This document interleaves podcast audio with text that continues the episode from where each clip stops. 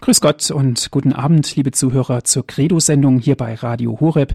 Ich begrüße Sie, mein Name ist Andreas Martin. Ich freue mich, dass wir wieder miteinander verbunden sind. Liebe Zuhörer, heute geht es wieder um das Lukas-Evangelium. Dazu sind wir verbunden mit Herrn Pater Hans Burb. Er ist uns aus Hochaltingen zugeschaltet.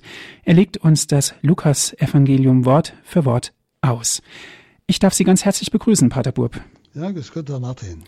Sie haben zu dem heutigen Kapitel wieder einen Vortrag vorbereitet. Wir sind nun sehr gespannt und freuen uns auf Ihre Ausführungen. Ja, liebe Zuhörerinnen und Zuhörer, wir haben das letzte Mal noch über ja, den Zusammenbruch, könnte man sagen, des Petrus, seiner Selbstsicherheit gesprochen. Wir wollen jetzt weiterfahren. Wir sind ja mitten in der Leidensgeschichte Jesu bereits drin. Das ist das Kapitel 22, Vers 63. Wenn Sie das bitte aufschlagen und mitverfolgen, dann können Sie vielleicht auch besser sich hineinfinden in die Betrachtung dieser Worte. Es heißt da dann, nach diesem äh, Verrat des Petrus, nachdem er äh, hinausging und bitterlich weinte, und die Männer, die Jesus bewachten, verspotteten ihn. Er war ja jetzt vor dem Hohen Rat.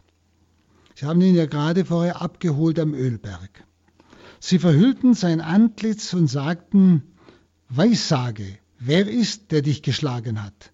Und vieles andere sagten sie lästernd. Man kann eigentlich sagen, die Wachmannschaft spielte mit Jesus ja dieses Spiel, das man blinde Kuh nennt. Das war tatsächlich ein Spiel in der Antike, nicht? Und damit wird Jesu Prophetenanspruch eigentlich nicht nur versucht, sondern verhöhnt. Nicht? Es ist gleichsam fast eine Wiederholung der Versuchung des Teufels in der Wüste. Sie erinnern sich, wie der Satan sagt, wenn du Gottes Sohn bist. So auch hier, wenn du Prophet bist, wenn du Gottes Sohn bist, dann weissage, wer dich geschlagen hat. Es ist wieder die gleiche Einleitung. Sie erinnern sich, wie damals nach der Taufe Jesu im Jordan der Satan von ihm abließ für eine gewisse Zeit, heißt es. Und gleichsam ist er jetzt wieder am Werk. Und man merkt das an verschiedenen ja, Sätzen, nicht? Wenn du Gottes Sohn bist, dann mach, dass diese Steine Brot werden, nicht? So auch hier. Dann weissage, wer dich geschlagen hat.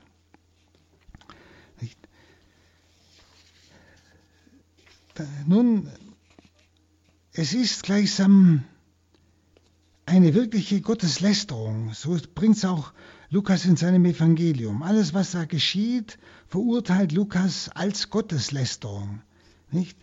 Und er schreibt ja, vieles anderes sagten sie lästernd.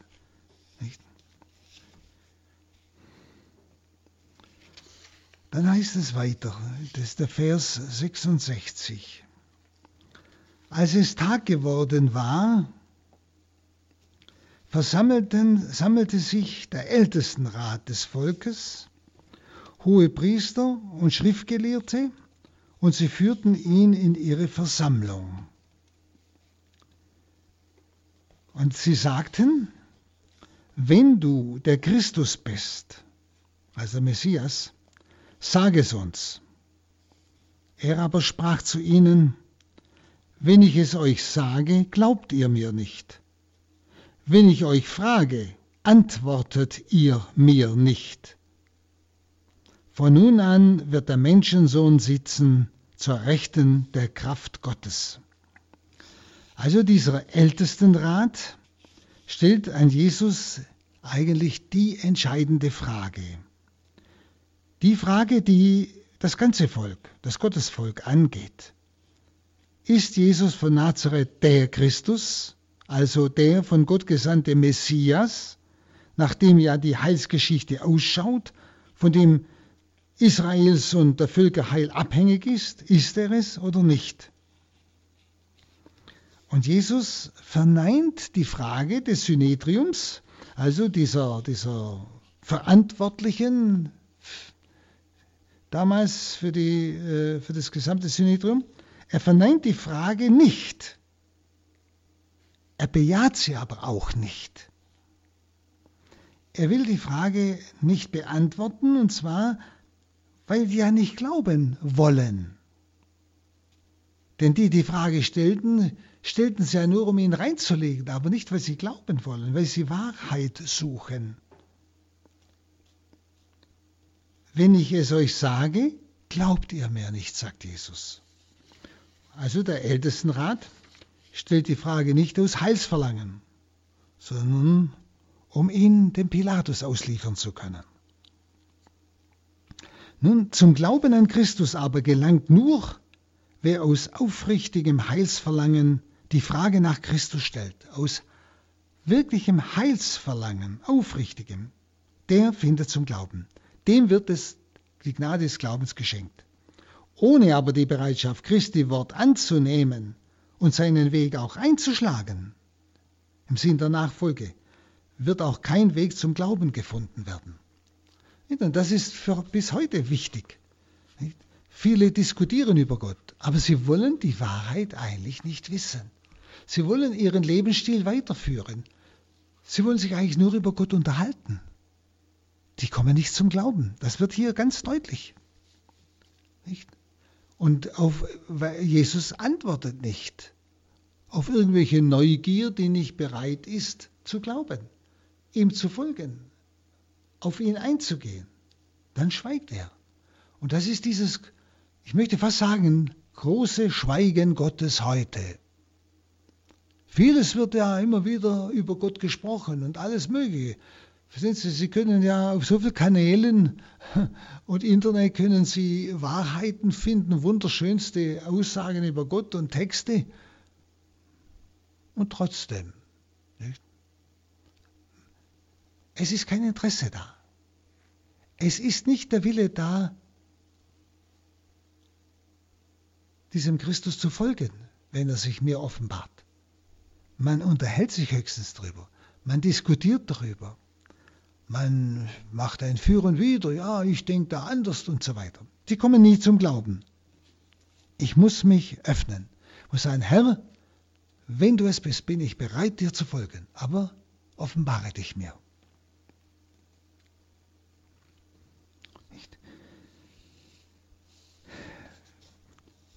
Nun von jetzt an, sagt Jesus, wird der Menschensohn sitzen zur Rechten der Kraft Gottes. Also Jesus spricht hier vom Menschensohn, den Daniel geschaut hat. Während ich noch die, also bei Daniel heißt es so, während ich noch die Nachtgesichte hatte, kam plötzlich einer, der aussah wie ein Menschensohn auf den Wolken des Himmels. Ihm ward nun Herrschaft, Ehre und Reich verliehen. Daniel 7,13. Also dieser Menschensohn wird zur Rechten der Kraft Gottes, zur Rechten Gottes, der als Kraft umschrieben wird, sitzen. In Markus 14, 62. Und mit dem Menschensohn Wort aus Daniel wird verbunden, dieses Psalmwort im Psalm 110. Es spricht der Herr zu meinem Herrn, setze dich zu meiner Rechten. Nicht? Also sowohl bei Daniel wie auch im Psalmwort finden wir dieses Wort. Ist es vorausgesagt, dass jetzt Jesus wiederum, um noch einmal ihnen zu helfen, diesem ganzen Synedrium, diesen Verantwortlichen damals im Alten Testament, um ihm zu helfen, die Wahrheit zu erkennen, ihn zu erkennen, dass in ihm dieses Prophetenwort des Daniel, dieses Psalmwort erfüllt ist.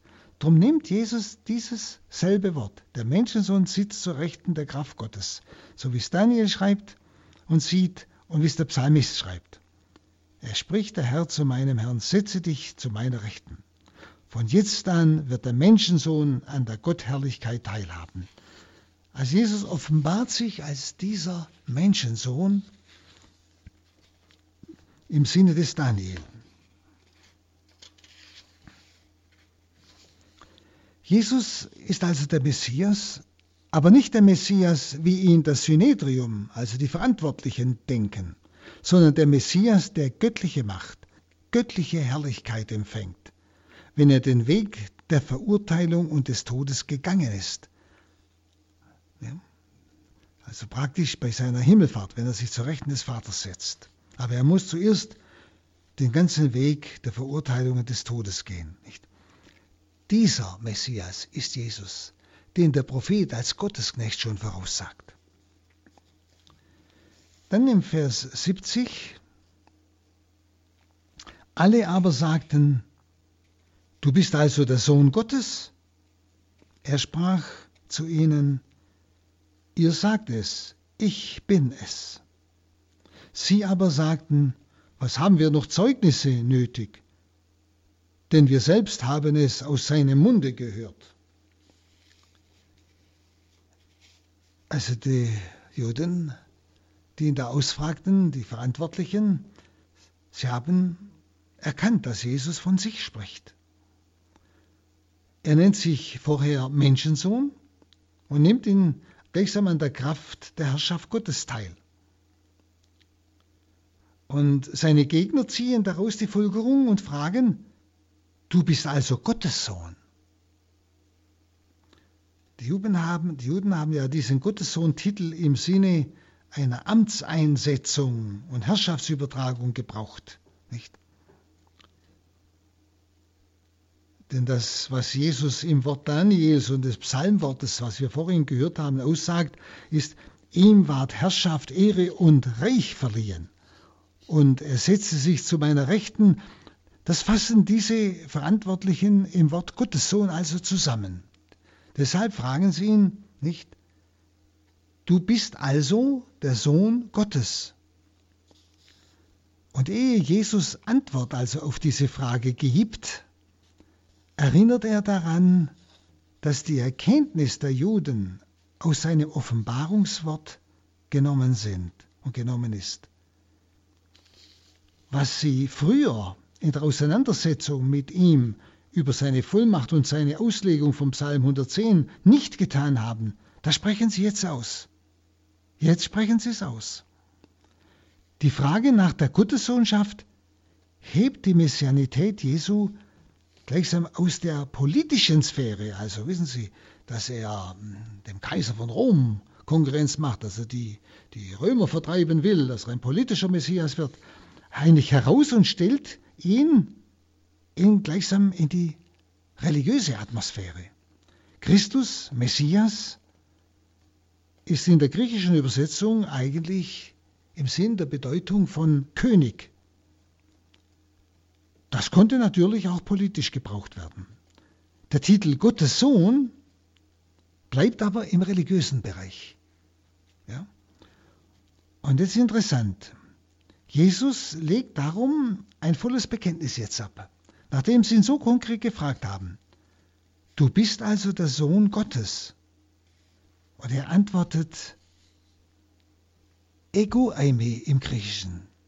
Ich bin. Sie übersetzt, ich bin es. Es heißt eigentlich, ich bin.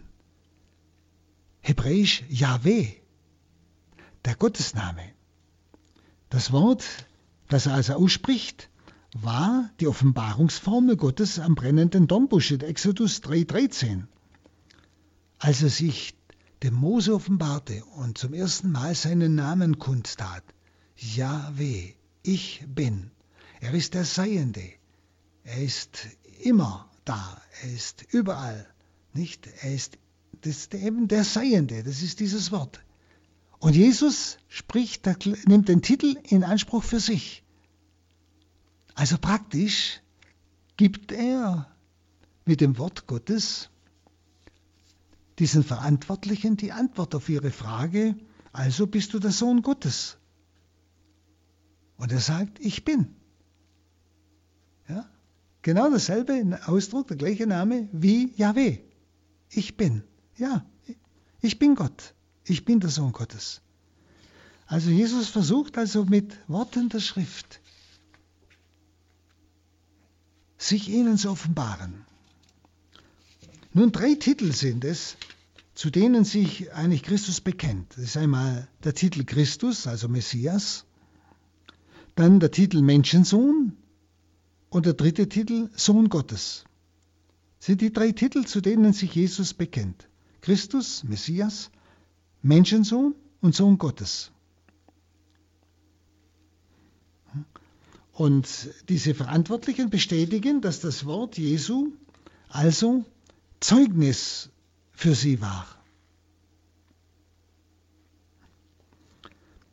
Was haben wir noch Zeugnisse nötig, fragen sie. Also, was haben wir noch Zeugnisse nötig? Also war das, was Jesus gesagt hat, für sie ein Zeugnis. Ja? Sie sehen also in dem Bekenntnis, dass Jesus Sohn Gottes ist. Sie finden das bestätigt in diesem Bekenntnis, ich bin, dass er der Christus ist. Nicht? Und dieses Messias-Bekenntnis wird von ihnen jetzt im politischen Sinn ausgelegt. Und damit haben sie das Ziel erreicht. Nämlich die Auslieferung an die römischen Behörden. Die ist ja erst berechtigt und verspricht Erfolg, wenn sie eine Konkurrenz, wenn Jesus eine Konkurrenz zum Kaiser in Rom ist. Also gegen die Herrschaft der Besatzer. Also das Zeugnis über Christus ist ein zweischneidiges Schwert. Wir sind Christi Wohlgeruch, schreibt dann Paulus einmal im 2. Korintherbrief 3,15. Wir sind Christi Wohlgeruch vor Gott unter denen, die gerettet werden und unter denen, die zugrunde gehen. Genauso. Den einen ein Todesgeruch zum Tode, den anderen ein Lebensgeruch zum Leben. Nicht? Und so auch hier. Nicht? Das Zeugnis über Christus ist ein zweischneidiges Schwert.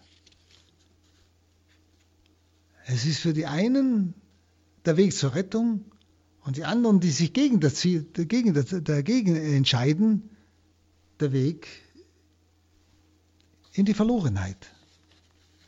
Ich muss mich also an ihm entscheiden. Dann äh, schauen wir auf das Kapitel 23.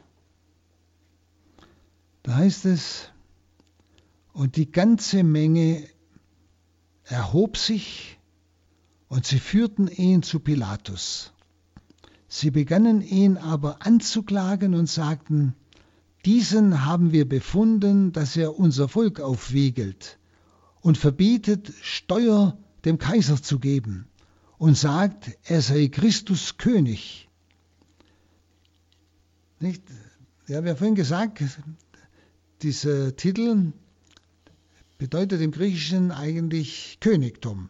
Und jetzt benutzen sie das nicht im Sinne des Sohnes Gottes, im religiösen Sinne, sondern im politischen Sinne und klagen ihn an bei der politischen Macht, wie Pilatus.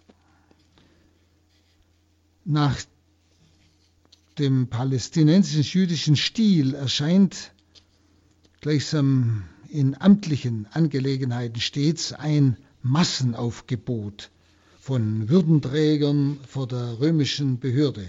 Das war also so der Stil damals, nicht? Wenn sie etwas erreichen wollten von den Römern, dann sind sie die, alle die Würdenträger nicht äh, vor der römischen Behörde aufgetaucht. Nicht? Das heißt ja, die ganze Menge erhob sich. Das waren ja alle möglichen hohe Priester, Schriftgelehrten und so weiter. Nicht? Das war also eine Normalmethode bei der Anklage. Also Pilatus wird von ihnen unter Druck gesetzt. Ähnliches erfährt dann Paulus später in Korinth genauso. Das war die gleiche Methode, ist immer die gleiche Methode. Es heißt dort äh, in Apostelgeschichte 18,12, als Gallio Statthalter von Achaia war, erhoben sich die Juden geschlossen gegen Paulus, führten ihn vor den Richterstuhl und sagten, dieser beredet die Menschen zu einer gesetzeswidrigen Gottesverehrung. Also wieder auch hier, nicht? Geschlossen sind sie gleichsam als Masse vor dem Richterstuhl aufgetreten. Das war also Methode, auch hier. Nun zu den großen Festen kommt der Statthalter also von Caesarea, der ja unten im Caesarea am Meer ähm, residiert hat, kommt also nach Jerusalem herauf und wohnt dann im, meistens im Palast des Herodes, an der Nordostecke der Stadt. Und denn normalerweise war er nicht in Jerusalem. Aber am Osterfest, wenn alles zusammenkommt, war er in Jerusalem. Denn wenn ein Aufstand jetzt kommt, wenn das Fest missbraucht wird zu einem Aufstand, dann ist er mit seinen äh, Soldaten gleich in der Nähe und kann den Aufstand niederschlagen. Deshalb ist er da. Deshalb kommen sie jetzt in Jerusalem zu ihm, nicht? Und er war ja zuständig für den Bereich Juda. Nach dem Tod von Herodes dem Großen wurde ja sein großes Reich aufgeteilt unter seine Söhne. Das, äh, das eine ist äh, Herodes Antipas, der hat Galiläa, dem begegnen wir ja gleich auch. Der war für Galiläa zuständig im Auftrag des Kaisers von Rom.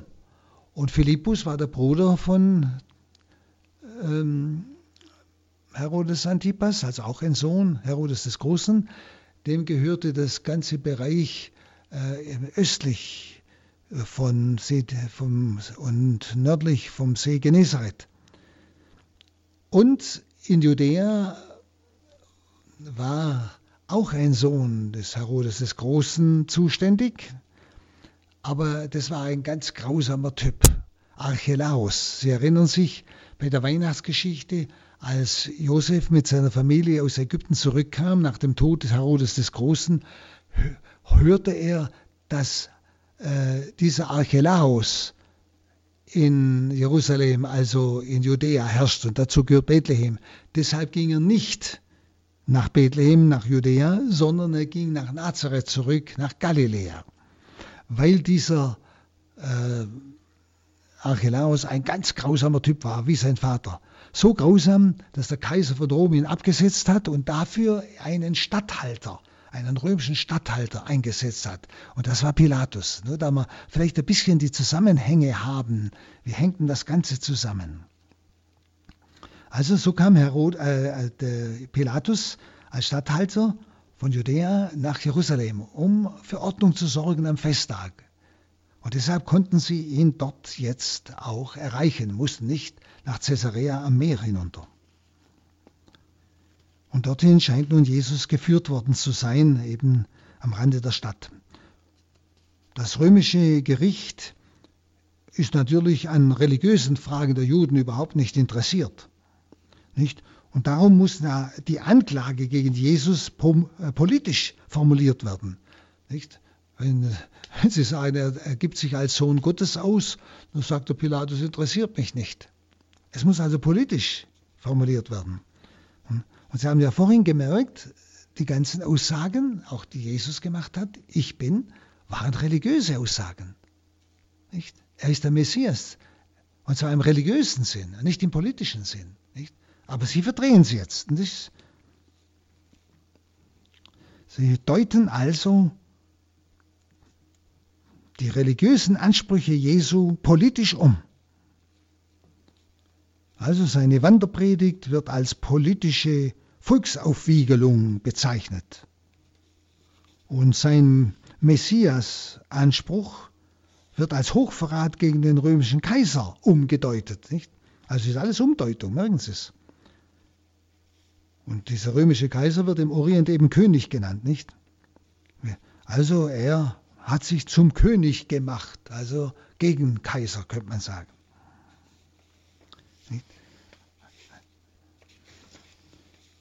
Also es ist eine, möchte man sagen, sehr verlogene Sache.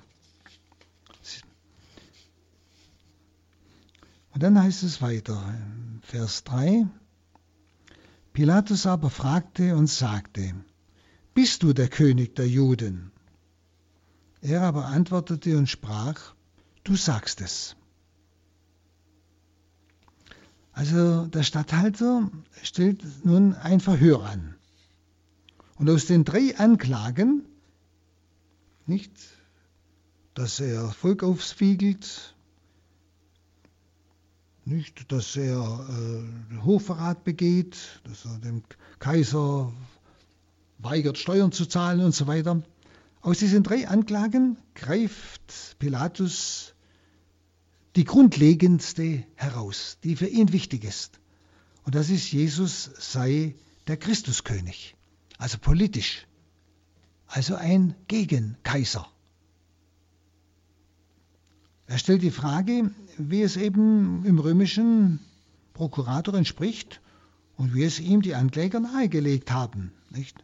nämlich politisch. Das Wort Christus, also Messias, wird also hier vermieden, sondern Jesus wird genannt König der Juden. Ja, König. Und zwar von, von Pilatus gemeint, König im politischen Sinne. Macht Jesus den Anspruch, politischer König der Juden zu sein, dann kommt er über kurz oder lang für ihn und seine Anhänger zum Abfall von Rom und zur Verweigerung der Steuern. Das ist klar. Also alle, wenn also das stimmen würde, dass Jesus diesen Anspruch politischer König der Juden zu sein, wenn das stimmt, dann muss Pilatus einschreiten. Und alle man könnte sagen, Messias-Anwärter. Nach Jesus sind immer wieder Leute aufgetreten, haben gesagt, sie seien der Messias, aber eben politisch, nicht? Sind von, immer von sich aus diesen Weg gegangen und haben ihre Anhänger äh, eigentlich mobilisiert gegen die Römer. Nun, Jesu Antwort geht einer klaren Antwort auf Pilatus Frage aus dem Weg. Nicht? Bist du der König der Juden? Und Jesus antwortet nur, das sagst du. Nicht? Das sagst du, nicht ich. Also Jesus gibt keine klare Antwort. Gut, das sagst du, aber ich, nicht ich. Ich habe es nicht gesagt, so ungefähr. Also die Worte wollen nachdenklich machen. Und der römische Statthalter, der denkt ja nur politisch deutet also, wie gesagt, diesen Christustitel nur im politischen Sinn, im Sinn des Königs. Und in diesem Sinn ist Jesus nicht König der Juden. Du sagst es.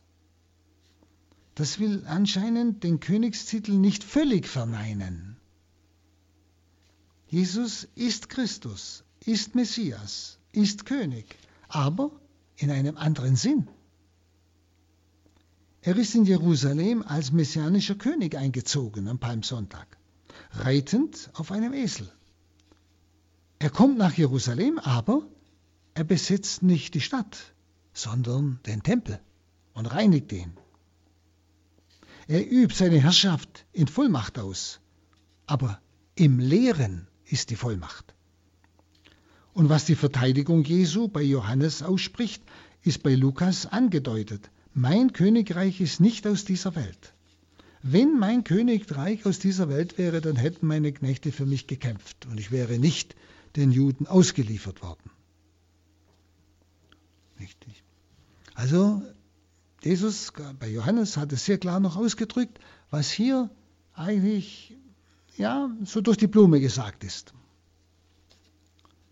Dann Vers 4. Pilatus aber sprach zu den hohen Priestern und Volksscharen, nichts Schuldhaftes finde ich an diesem Menschen. Sie aber verstärkten ihre Rufe. Er wiegelt das Volk auf, und zwar indem er durch ganz Judäa zieht und lehrt, angefangen von Galiläa. Schauen wir mal, was das bedeutet.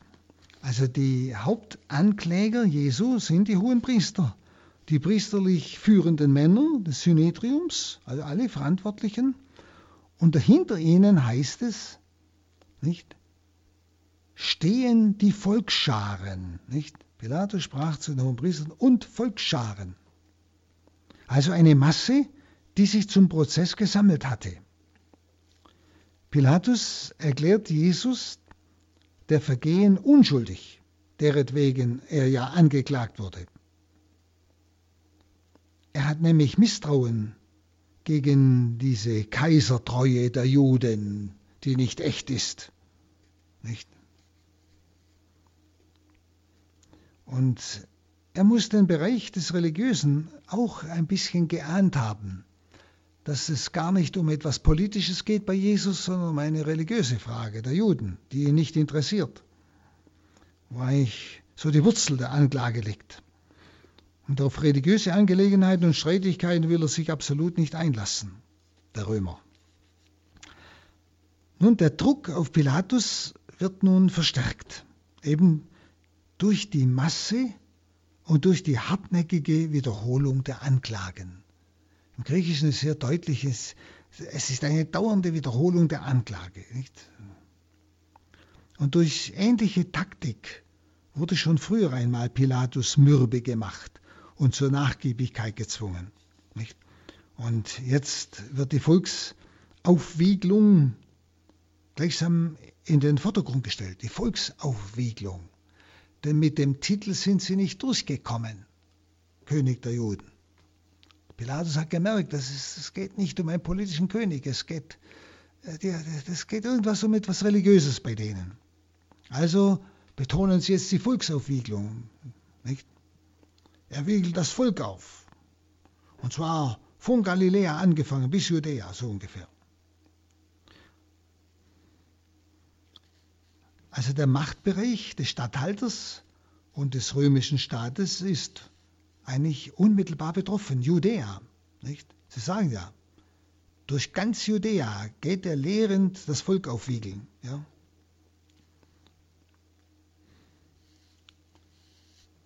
Und äh, das Ganze, äh, sagen sie, der ganze Herd der politischen Unruhen, also der Volksaufwiegelung, hat in Galiläa begonnen. Wissen Sie, das ist ganz gezielt gesagt.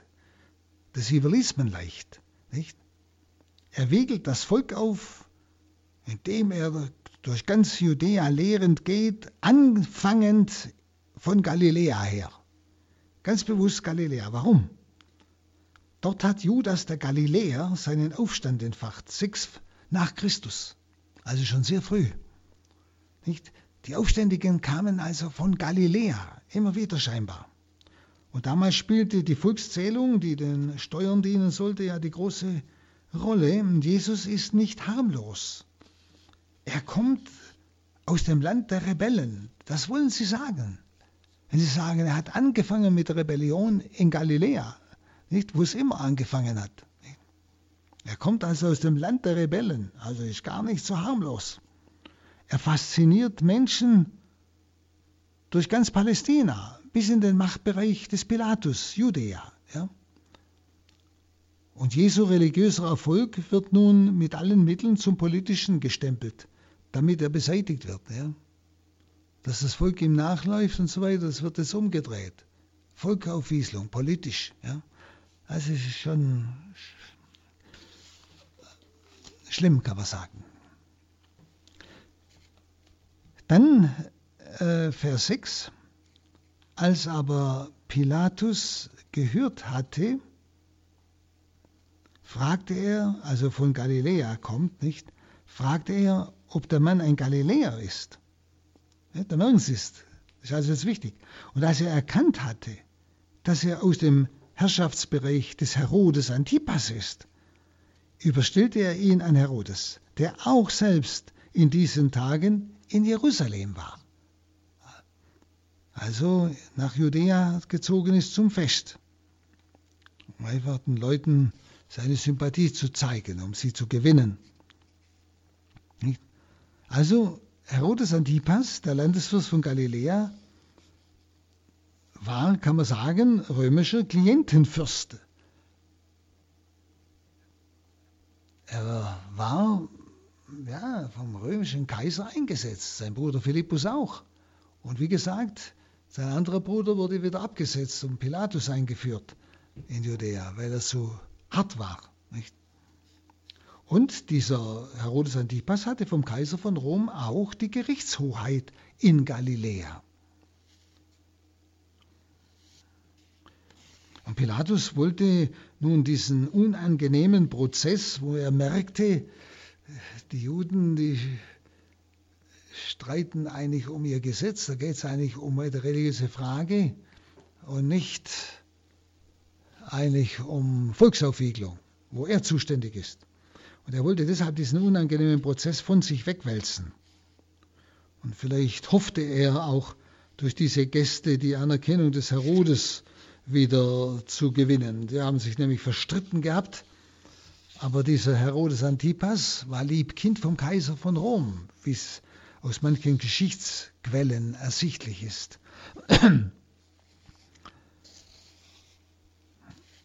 Dann heißt es in 8, als aber Herodes Jesus sah, freute er sich sehr, denn er wollte ihn schon lange sehen, weil er über ihn gehört hatte und hoffte, von ihm irgendein Zeichen zu sehen, das von ihm geschieht, also ein Wunder oder so. Er fragte ihn aber mit vielen Worten, doch Jesus antwortete ihm nichts. Dieser, dieser äh, Herodes Antipas hat ja Johannes ins Gefängnis werfen lassen und ihn enthaupten lassen. Ja? Das ist dieser Herodes Antipas. Also er war Vierfürst von Galiläa, ein launischer Mensch, wie man so aus allen Quellen heraushört, ein sehr herablassender, ein Weltmann. Religiös war er indifferent, hat also versucht, den Juden ein bisschen Liebkind zu sein, den Römern auch.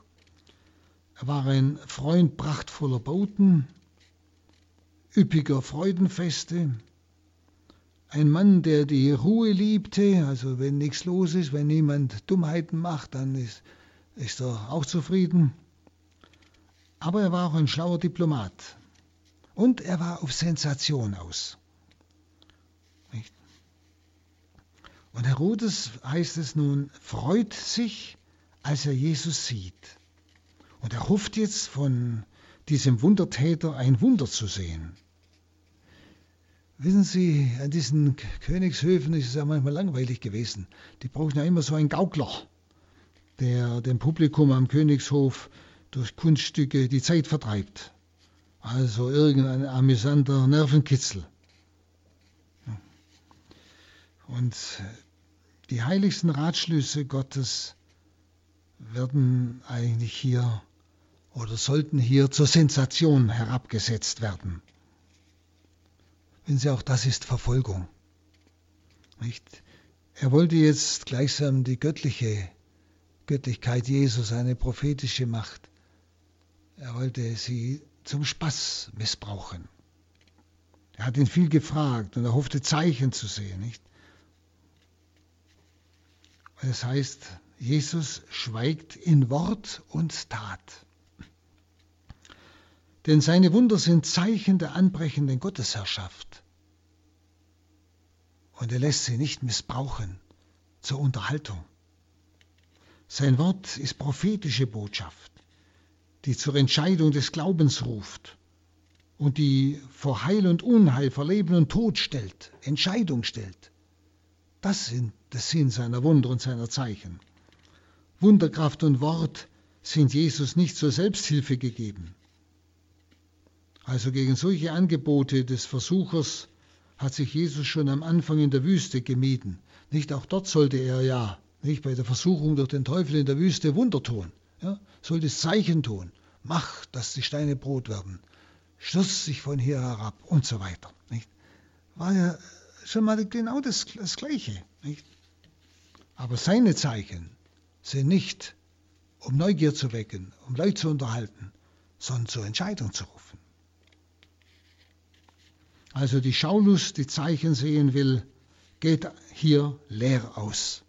Jesus antwortet nicht, weder mit Wort noch mit Tat. Wer Zeichen fordert, erhält kein anderes als die Bußpredigt eigentlich. Nun, das Schweigen Jesu ist eigentlich das Zeichen des Gottesknechtes, wie Sie es bei Jesaja 53,7 lesen können. Wie ein Lamm, das zur Schlachtbank geführt wird und seinen Mund nicht auftut. Und Schweigen ist für die Griechen und das Griechen, das griechische Klima war ja so für die Haute Volée die Kultur, eigentlich könnte man sagen. Und das Schweigen ist für die Griechen Zeichen der Gottheit. Schweigen ist Sinnbild Gottes für die Griechen. Also er gibt keine Antwort, er schweigt. Dann heißt es in Vers 10, es standen aber die hohen Priester und Schriftgelehrten da und klagten ihn heftig an vor Herodes. Herodes aber mit seinen Soldaten gab ihn der Verachtung preis und verspottete ihn. Er ließ ihm ein leuchtendes Gewand umwerfen und überstellte ihn an Pilatus. Also die Jerusalemer Senatoren mochten fürchten, dass der galiläische Landesherr Herodes für den Galiläer Jesus eintreten könnte und ihren Vernichtungsplan vereiteln könnte. Nicht? Er könnte ja vielleicht zu seinen Leuten stehen. Das war ja die Gefahr jetzt, nachdem Pilatus Jesus an Herodes übergeben hat. Wie geht Herodes mit seinen Landsleuten um? Also auf alle Fälle mussten sie fürchten, dass er vielleicht für ihn eintritt und dann haben sie das Spiel verloren. Der Vierfürst hatte ja auch, vielleicht wussten Sie das, Johannes den Täufer gern gehört, heißt es bei Markus 6,20. Er hörte ihm gerne zu, nicht? Und er hat sich auch für Jesus interessiert in Markus 9,9, als er von ihm gehört hat. Also die Anklagen, die sie jetzt vor, vorbrachten, waren sehr heftig. Nicht? Sie mussten ja gucken, dass sie ihn rumkriegen, auf ihre Seite kriegen, den Herodes. Was also an Überzeugungskraft fehlt, an ihren Argumenten also, das wird durch Hartnäckigkeit ersetzt. Nicht? Und Sie wissen, wie Hartnäckigkeit einem zu, äh, zusetzen kann, da man einfach nachgibt, um endlich Ruhe zu haben. Nicht? Das war eine Methode. Auch für Herodes schließt die Verhandlung eigentlich mit Freispruch, wenn Sie es genau anschauen. Jesus ist mehr lächerlich als gefährlich, könnte man sagen. Er stellt ihn lächerlich hin, er verspottet ihn, aber er verurteilt ihn nicht. Er ist also mehr weltfremder Träumer, so wird er hingestellt, als politischer Rebell. Also er ist wirklich ein Kandidat für das Königtum, aber nicht König. Er ist ein Phantast, aber nicht Umstürzler. Herodes lässt Jesus ein heißes leuchtendes Gewand, eine Toga Candida, umhängen. Er trägt nun also die Tracht des Amtsbewerbers zum Königtum. Das ist der Spott. Also wer mit dem man so einen Spott treibt, der sagt, der ist nicht gefährlich. Also er verurteilt ihn nicht. Er spricht ihn praktisch frei, harmlos. Er wird gleichsam als lächerlicher Königskandidat erklärt und verhöhnt. Also Herodes bringt zum Ausdruck Pilatus gegenüber ein armer Narr ein weltfremder Schwärmer. Aber den Juden ein Ärgernis und für die Heiden, Herodes wie auch Pilatus, eine Torheit. So wie es einmal Paulus in 1 Korinther 1,23 schreibt. Dann Vers 12. Freunde aber wurden Herodes und Pilatus am gleichen Tag miteinander denn vorher lebten sie gegenseitig in Feindschaft. Also durch diese Überstellung Jesu an das Tribunal des Herodes anerkennt ja Pilatus öffentlich die Souveränität des Herodes und bahnt wieder normale Beziehungen an. Und das Evangelium sieht in dieser Aussöhnung eigentlich einen heilsgeschichtlichen Aspekt, nämlich Herodes und Pilatus Juden und Heiden, kann man sagen, sind sich in Jerusalem gegen Gottes heiligen Knecht, den Gott zum Messias gesalbt hat, zusammen. Sie sind jetzt gegen ihn zusammen. Die Feinde verbinden sich. Juden und Römer waren Feinde, Juden und Heiden. Aber gegen Jesus verbinden sie sich. Das doch bis heute. dass all die, die sich selbst nicht ertragen können, aber wenn es gegen Christus und seine Kirche geht, werden sie einig. Da war der Hitler einig und da war der, der Stalin einig. Ja? Können wir mal jetzt äh, vom Geschichtlichen her sagen. Also Juden und Heiden erklären seine Unschuld. Herodes, Jude, und Heiden, Pilatus, erklären die Unschuld Jesu, machen sich aber zugleich schuldig an ihm. Und schon beginnt das große Einigungswerk, das vollendet wird, wenn Jesus erhöht und verherrlicht ist. Jesus ist unser Friede. Dann äh, den Vers 13 und folgende. Pilatus aber rief die hohen Priester und die Obersten und das ganze Volk zusammen und sprach zu ihnen, Ihr habt mir diesen Menschen gebracht als einen, der das Volk aufwiegelt. Und siehe, ich habe ihn vor euch verhört.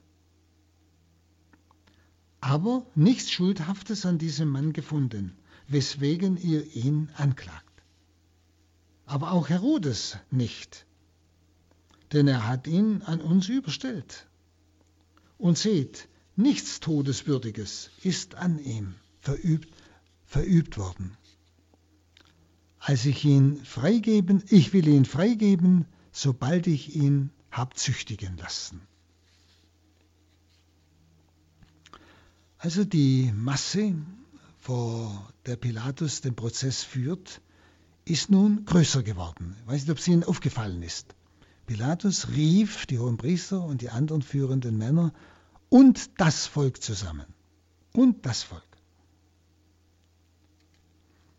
Zuerst war es ja nur die ganze Menge vom Synedristen, also von der Wachmannschaft praktisch und von den, von den Verantwortlichen des Judentums. Das waren ja die, die bisher angeklagt haben. Dann kamen äh, beim zweiten Mal die Oberpriester und die Scharen hinzu. Und jetzt die Oberpriester und Obersten, die Ältesten oder die übrigen Mitglieder, außer den Oberpriestern und das Volk, das bisher auf der Seite Jesu stand. Alle mussten jetzt kommen.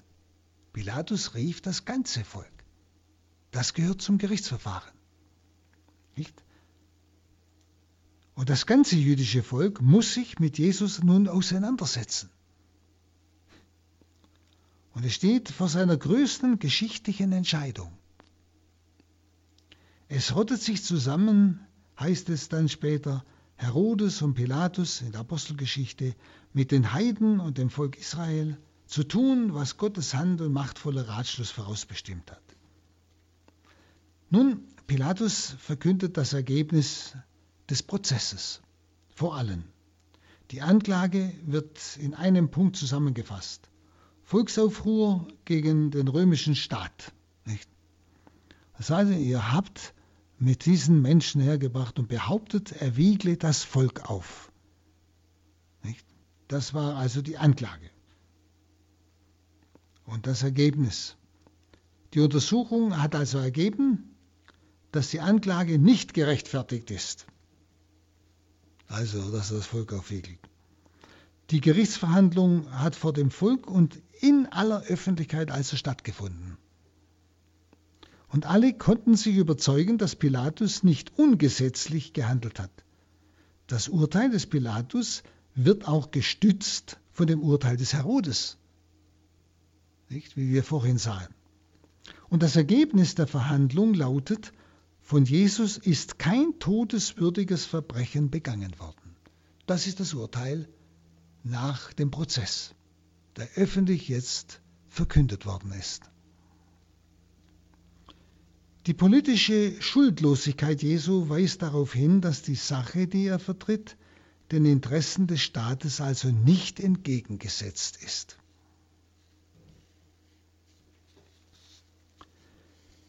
Nun, trotzdem ließ er ihn geißeln.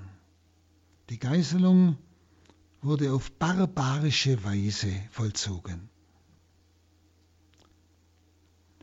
Der Mensch, der gegeißelt wurde, wurde entkleidet und mit der römischen Geisel gefoltert.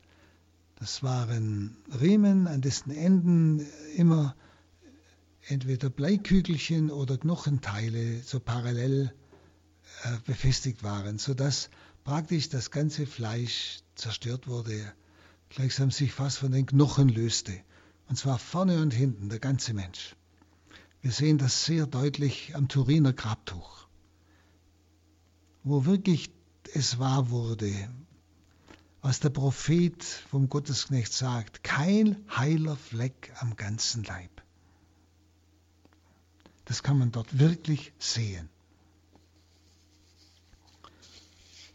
Also eine grausame Folter nach einem solchen Freispruch. Einfach nur, um den Hass des Volkes zu zähmen oder zu befriedigen oder was auch immer. Dann im Vers 17. Er musste ihnen aber am Fest einen Gefangenen freilassen und die ganze Menge aber schrie und rief, Schaff diesen hinweg, gib uns aber den Barabbas frei. Dieser war wegen eines Aufstandes, der in der Stadt geschah, und eines Mordes in den Kerker geworfen worden. Also der Statthalter war nun genötigt, den Juden zum Paschafest einen Gefangenen freizugeben. So wollte es offenbar ein Rechtsprivileg, das die Römer den Juden scheinbar zugestanden hatten. Und die Masse wirft den Namen Barabbas in die Verhandlung. Barabbas heißt Bar Abbas, der Sohn des Vaters. Interessantes Wort. Der Sohn des Vaters wird freigelassen. Ist doch eine unheimliche Symbolik. Jesus selbst wird verurteilt, der Sohn des Vaters wird freigelassen. Ja? Darüber kann man äh, für sich einmal nachdenken. Also die Masse wirft den Namen Barabbas in die Verhandlung. Dieser Mann war ein Freiheitskämpfer, also ein Volksaufwiegler, und bei einem Aufstand ist er zum Mörder geworden, also ein wirklicher Verbrecher.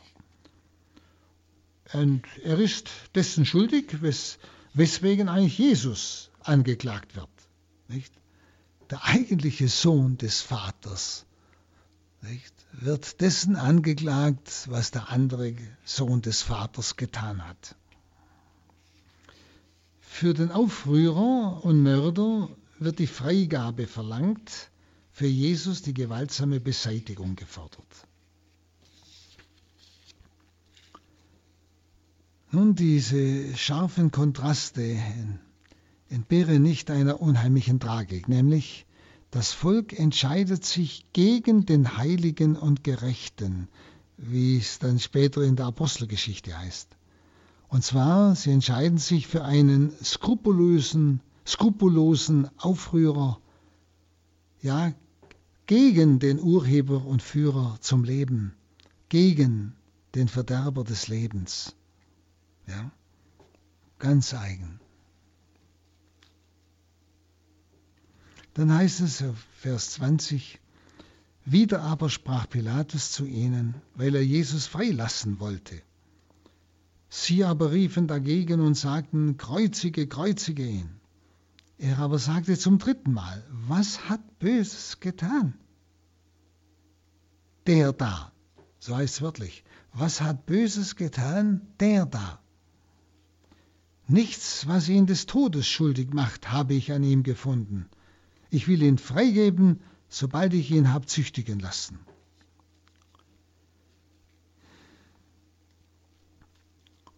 Also seit der Anklage auf Hochverrat steht die Todesstrafe im Hintergrund des Prozesses und wird jetzt offen gefordert und schließlich als Kreuzigung bestimmt.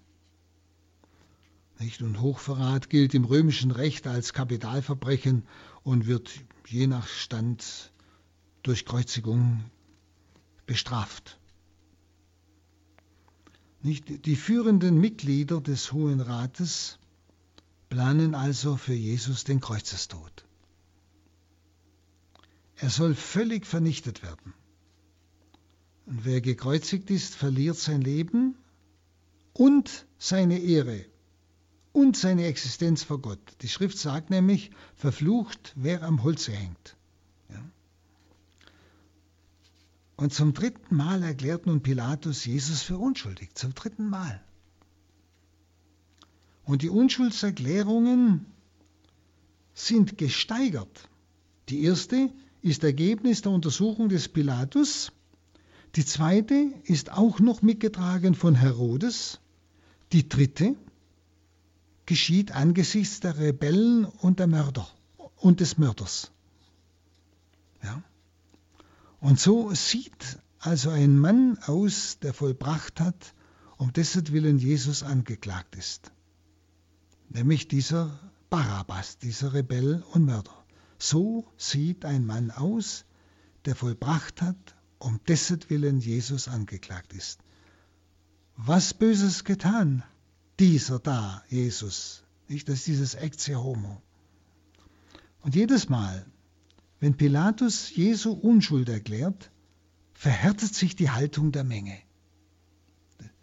Das kann man jetzt wirklich wunderbar beobachten. Jedes Mal. Bei jeder Unschuldserklärung verhärtet sich die Haltung der Menge. Die Oberpriester und die Scharen verharren im Widerstand. Die ganze Menge schreit ununterbrochen. Im Griechischen ist es so ausgedrückt, ja. Dauernd, ununterbrochen. Kreuzige ihn, nicht? Schafft ihn hinweg. Sie rufen also ununterbrochen dazu,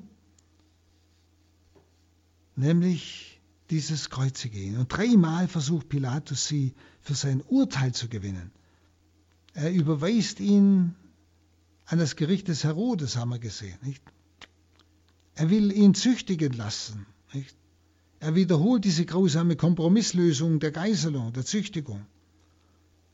Nicht der römische Richter, sondern die Scharen der Juden, die vor seinem Tribunal Jesus anklagen, treiben zur Kreuzigung Jesu.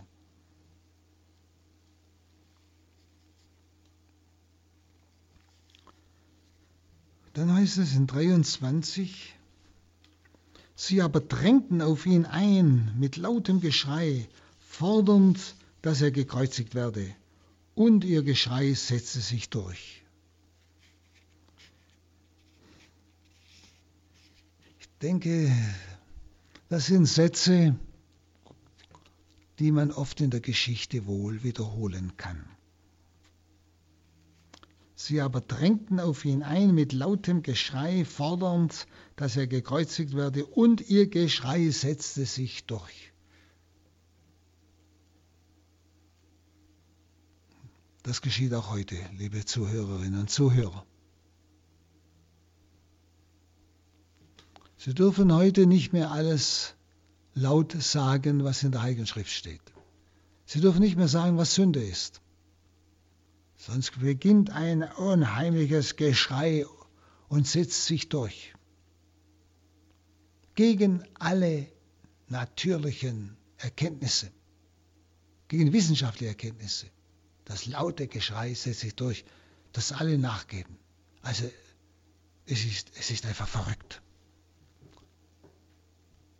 Wenn sie, wenn sich durchsetzt, ich will jetzt keinen Staat nennen, der uns in der Nähe ist, bei uns ist ja auch schon angedacht. Darf nicht einmal mehr Vater und Mutter sagen, denn das Geschlecht, das bestimmt jeder selber, also ein Unsinn in sich. Also, und dann gibt, entscheiden sich alle Verantwortlichen im Staat, alle Bücher entsprechend zu korrigieren. Also, wenn Sie da langst dran Kopf Ihr Geschrei setzt sich durch, ja, immer. Nicht die Wahrheit, nicht die Wahrheit, nicht die Gerechtigkeit. Passen Sie auf. Seien Sie hellhörig heute. Also Pilatus unterliegt nun diesem fanatischen Geschrei der Masse. Und viele Politiker unterliegen ihm auch. Und ich habe den Eindruck, in der Kirche schweigen viele wegen diesem Geschrei der Masse. Und dieses Schweigen ist auch ein Zugeben. Pilatus unterliegt dem fanatischen Geschrei der Masse. Die Ankläger lagen mit ihrem Geschrei auf ihm, heißt wörtlich. Er unterlag ihren fanatischen Forderungen. Ihr Geschrei bekam die Oberhand, kann man sagen. Das wütende Schreien ist fast entpersönlicht. Und in diesem vermassten Geschrei ist die Macht der Finsternis am Werk. Immer, damals wie heute. Hinter der Masse des Volkes und ihren Führern kämpft die Macht der Finsternis gegen den Herrn der Herrlichkeit. Jetzt noch einmal tritt er auf. In der Wüste damals bei der Versuchung hat er verloren und er hat sich zurückgezogen für bestimmte Zeit. Ja. Dann heißt es im 24, und Pilatus entschied, ihre Forderung solle erfüllt werden. Er ließ aber den frei, der wegen Aufstand und Mord in den Kerker geworfen war, den sie forderten. Jesus aber überlieferte er ihrem Willen. Pilatus hat also den Richterstuhl bestiegen, um das Urteil zu verkünden. Also die Tafel, auf der die Schuld verzeichnet war, zeigt, dass Jesus wegen Hochverrat verurteilt wurde. König der Juden, also Gegenspieler des Kaisers. Die Exekution der Strafe wurde durch römische Soldaten vollzogen. Nun, warum drückt sich der Evangelist so verschleiert aus? Nämlich Pilatus überlieferte ihn ihrem Willen. Es war also der Wille der Juden, die da vor dem Tribunal des Pilatus standen, dass Jesus gekreuzigt werde. Petrus erklärt in seiner ersten am Pfingstfest gehaltenen Predigt sehr deutlich, ihr Männer von Jerus Israel, hört diese Worte. Jesus der Nazaräer, der ausgeliefert wurde nach Gottes festgesetztem Ratschluss und Vorauswissen, habt ihr durch die Hand von Gesetzlosen ans Kreuz geschlagen und getötet. Ihr. Also die tiefste Schuld am Kreuzestod Jesu trifft also diese jüdischen Führerschaft und das Volk von Jerusalem, das sich durch sein Schreien zum Werkzeug ihres Hasses hergab. Das ist sehr eindeutig. Nur darf man nicht von einer Kollektivschuld aller Juden sprechen. Das ist hier nicht die Rede. Sondern es geht um diese Führer des Volkes und um die Einwohner von Jerusalem und nicht um das ganze jüdische Volk. Ja? Es gibt hier keine Kollektivschuld, sondern eine Schuld dieser ganz konkreten Leute. Der römische Statthalter übergibt also Jesus. Er hat sich alle erdenkliche Mühe gegeben, die politische Schuldlosigkeit Jesu festzustellen. Und die jüdische Volksmasse unter der Führung der Synedristen hat ihn auf alle Weise ja, zu einer Nachgiebigkeit gedrängt. Pilatus ist weithin eigentlich entlastet. Der Darstellung kommt es nicht darauf an, das Maß der Schuld an der Hinrichtung Jesu zu ergründen und gerecht zu verurteilen. Nicht? So ein wichtiger für die Mission der Kirche war es dann, das Zeugnis des römischen Richters ins helle Licht zu stellen, dass Jesus und seine Sache politisch unverdächtig und nicht staatsgefährlich ist. Und die Zeit der Kirche ist grundsätzlich Leidenszeit, deren Bedrängnisse und Versuchungen erst eigentlich ein Ende nehmen, wenn der Menschensohn kommt. Nicht? Wir können diese Leidensgeschichte nicht lesen, ohne sie auf dem Hintergrund der Geschichte der Kirche zu lesen. Der Herr richtet seine Kirche auf weil er zuerst dieses Los erfahren hat, selber, nämlich als Hochverräter und Unruhestifter verurteilt zu werden, während der wahre Hochverräter und Mörder frei ausgeht. Liebe Brüder und Schwestern, versuchen Sie selber einmal diese Gedanken weiter zu vertiefen auf dem Hintergrund Ihres eigenen Lebens, auf den, was es für Sie bedeutet und auf dem Hintergrund der Geschichte der Kirche. Die Geschichte Jesu geht in der Geschichte der Kirche weiter. Und so bitte ich dich, Herr, aus den Heiligen Geist über alle, die jetzt mit betrachtet haben und führe sie in eine wirklich tiefe und volle Nachfolge Jesu. Und dazu segne euch der allmächtige Gott, der Vater und der Sohn und der Heilige Geist. Amen. Herzlichen Dank, Herr Pater Burb, für Ihren Vortrag, auch für Ihre klaren Worte. Liebe Zuhörer, wenn Sie gerne diese Sendung noch einmal hören möchten, sie wurde für Sie aufgezeichnet, auf CD gebrannt, rufen Sie an unseren CD-Dienst unter folgender Telefonnummer 08323 9675120. Noch einmal unsere Telefonnummer 08323 9675120. Wenn Sie von außerhalb Deutschlands anrufen, bitte vorab 0049 wählen, dann geht es weiter mit der 8323 9675120. Oder www.hore.org ist unsere Internetadresse. Dort gibt es die Sendung zum Herunterladen auf Ihren Computer. www.hore.org horeb.org. Alle diese Dienste sind kostenlos von uns für Sie. Radio Horeb ist spendenfinanziert. Wir freuen uns über jede Zuwendung. Ich darf mich von Ihnen verabschieden, wünsche Ihnen noch einen gesegneten Abend und eine ruhige Nacht. Auf Wiederhören sagt Andreas Martin.